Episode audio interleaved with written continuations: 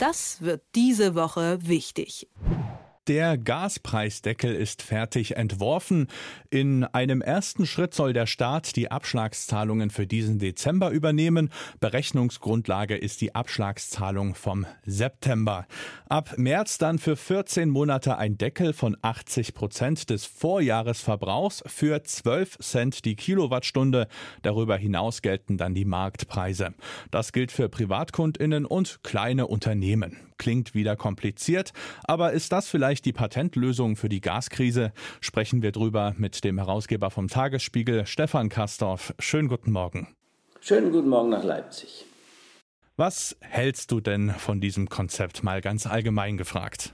Naja, also es geht ja jetzt erstmal um diese Gaspreisbremse, die zum Gaspreisdeckel führen wird. Also Einmalzahlung und dann zwischen März 23 und Ende April 24 eine Gas- und Wärmepreisbremse, also ein Deckel. So, und diese 80 Prozent, von denen du eben gesprochen hast, reichen ja schon, damit Verbrauchern am Ende deutlich mehr Geld bleibt. Es gibt da Berechnungen, zum Beispiel von Check24, dass eine Familie mit einem durchschnittlichen Gasverbrauch von 20.000 Kilowattstunden pro Jahr um etwa 1232 Euro entlastet wird. Single-Haushalt mit einem Verbrauch von 5000 ähm, sind es immerhin noch 308 Euro. Also das ist jetzt mal nicht wenig. Nun muss man sagen, das sind 5 Milliarden Euro insgesamt, die zum Beispiel für den ersten Teil dessen, was wir da hören, also die Übernahme der Abschlagszahlung im Dezember, dass das so viel kosten würde. Das kommt allerdings, und daran wird sich noch Streit entzünden, insofern ist es noch nicht alles in, in trockenen Tüchern, auch Gutverdienern, Vielverbrauchern und Kunden, ähm, deren Versorger die Preise noch nicht angehoben haben, zugute. Und das wird für manche, sage ich mal, in der Politik ein Hemmschuh sein. Die sagen, warum soll das denn nicht ähm, ein bisschen besser gezielt werden, so wie, der, wie die Gießkanne, die Verbraucherzentrale, Bundesverband, Ramona Popp, ehemals Senatorin in Berlin, die hat schon gesagt, das sei sozial ungerecht. Wieder das Prinzip Gießkanne.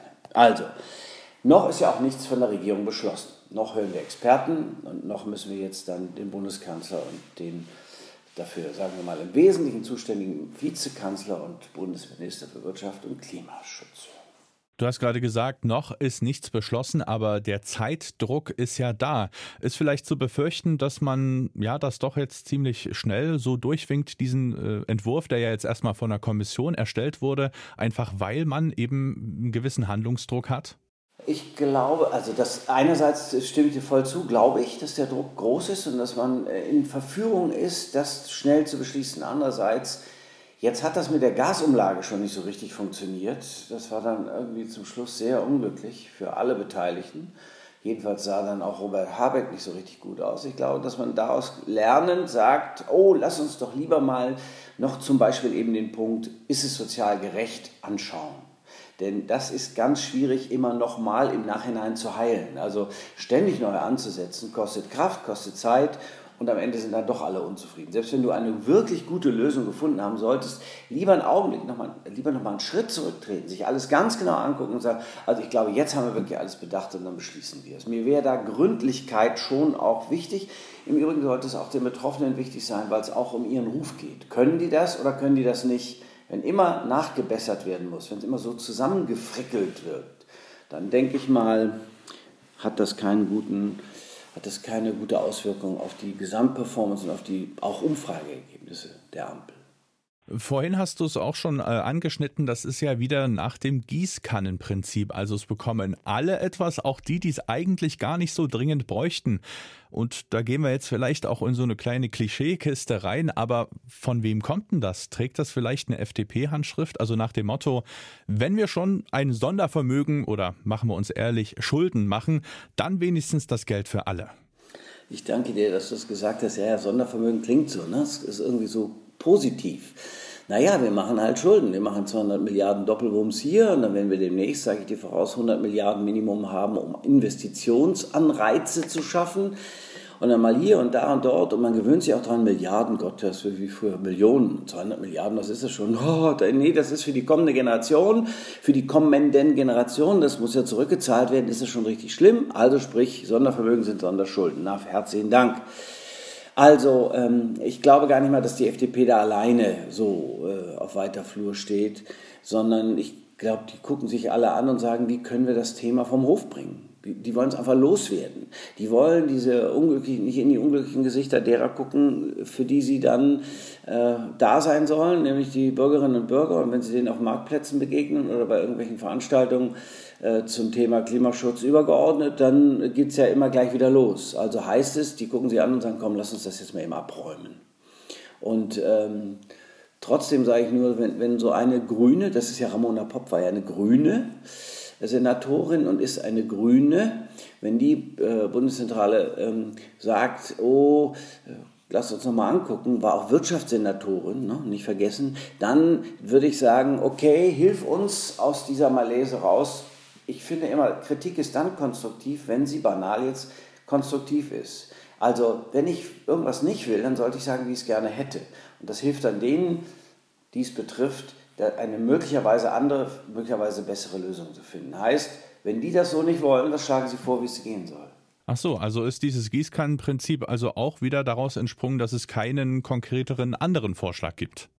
Na, also ich wüsste nicht, dass irgendjemand gesagt hätte, pass mal auf, wir machen das jetzt, ich weiß nicht, äh, durch äh, durch Anmeldung bei den, bei den Versorgern und die sollen uns, ja, also äh, erstmal weiß ich gar nicht, ob das datenschutzrechtlich überhaupt möglich ist. Ich weiß nicht, wie die, wie die gesetzlichen Regelungen auf sowas bezogen dann äh, wirken.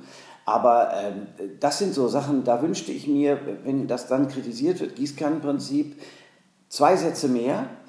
Wenn das nicht, dann würde ich vorschlagen, das. Das habe ich aber noch nicht gelesen. Ich interessiere mich ja dafür, aber das habe ich noch nicht gelesen. Ich habe relativ viel zu dem Thema gelesen, deswegen auch die Zahlen. Aber pff, dass da jetzt einer kommt und mir aufhilft, mir als Verbraucher aufhilft oder den Politikern aufhilft, das habe ich jetzt noch nicht so richtig mitbekommen.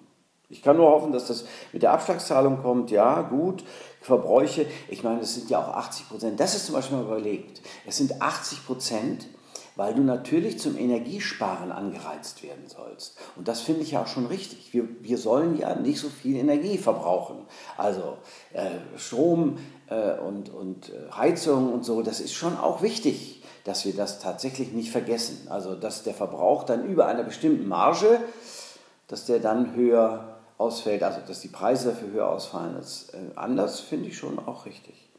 Ja, diese ähm, 80 Prozent, da weiß man jetzt auch, woher das kommt, denn wir sollen ja alle nach Möglichkeit im privaten Bereich 20 Prozent Gas einsparen, damit wir gut über den Winter kommen. Genau. Es wurde aber trotzdem oft kritisiert, dass mit der Deckelung ja quasi so eine Aufforderung zum Sparen trotzdem ein Stück weit torpediert wird. Wie siehst denn du das?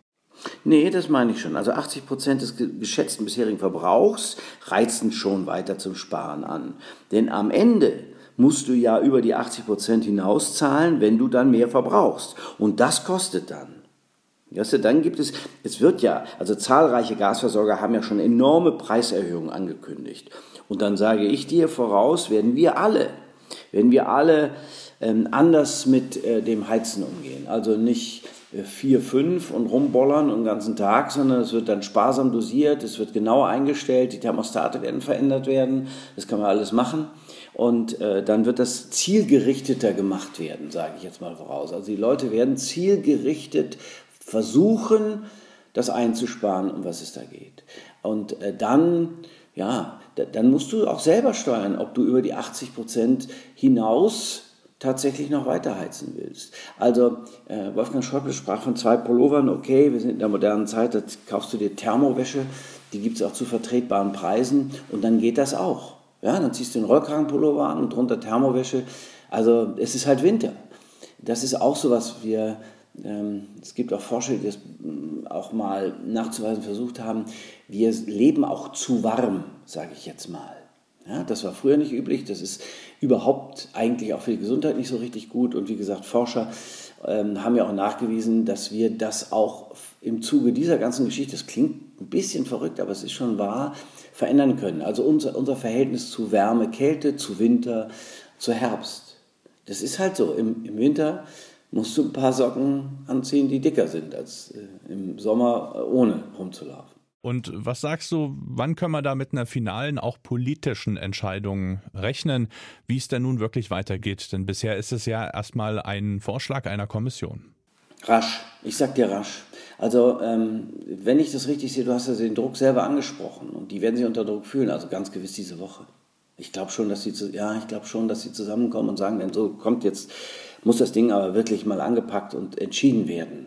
Und das ist ja bei dem Olaf Scholz so, der guckt sich das ja alles an und dann im stillen Kämmerlein aber kommt er um die Ecke und sagt, das machen wir jetzt mal so. Okay, dann sind die anderen überrascht und vielleicht auch beleidigt, aber äh, dann ist es mal so. Es ist halt eben nebendran noch diese andere Geschichte, die der Ursprung all dessen ist, was wir erleben, nämlich der Ukraine-Krieg. Und der zieht sich ja auch in einer Art und Weise zu, dass, das glaubt man ja gar nicht. Das ist ja alles so ein, im Moment leben wir in so einer Zeit, dass du morgens aufstehst und sagst, das kann doch eigentlich gar nicht wahr sein. Was, hat, was haben die denn jetzt schon wieder gemacht? Was macht Putin denn jetzt schon wieder? Ja, du stehst morgens auf und denkst, um Gottes Willen, jetzt wirft er Raketen auf die äh, ganzen ukrainischen Städte. Warum? Äh, aus Vergeltung. Okay, es ist noch nicht geklärt, wer die Pipelines in die Luft gejagt hat, aber gut, die Amerikaner, die, die Dänen, die Schweden, die Deutschen werden es nicht gewesen sein. Die Vermutung liegt nahe und jetzt wirft er aber vorgeblich aus Vergeltung Raketen auf äh, Städte. Du lieber Gott, äh, das fängt jetzt alles wieder von vorne an. Es nimmt auch gar kein Ende.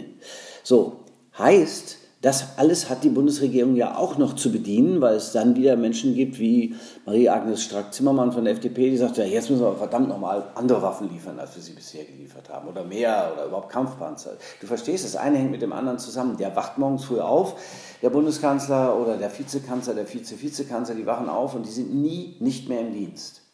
Und deswegen ist der Druck einerseits hoch, den Ukraine-Krieg, äh, sagen wir so, die Folgen äh, zu mildern. Und zwar hierzulande, aber auch international. Also das ist auch schon sagen wir so eine Herausforderung, die nicht ganz ohne ist. Also, ob, dass die überhaupt noch richtig ruhig schlafen können, äh, wundert mich ja. Ich merke schon, uns gehen die Themen höchstwahrscheinlich nicht aus. Das war es erstmal für diese Woche. Vielen Dank dem Herausgeber vom Tagesspiegel, Stefan Kastorf. Ja, ich freue mich, danke. Das wird diese Woche wichtig.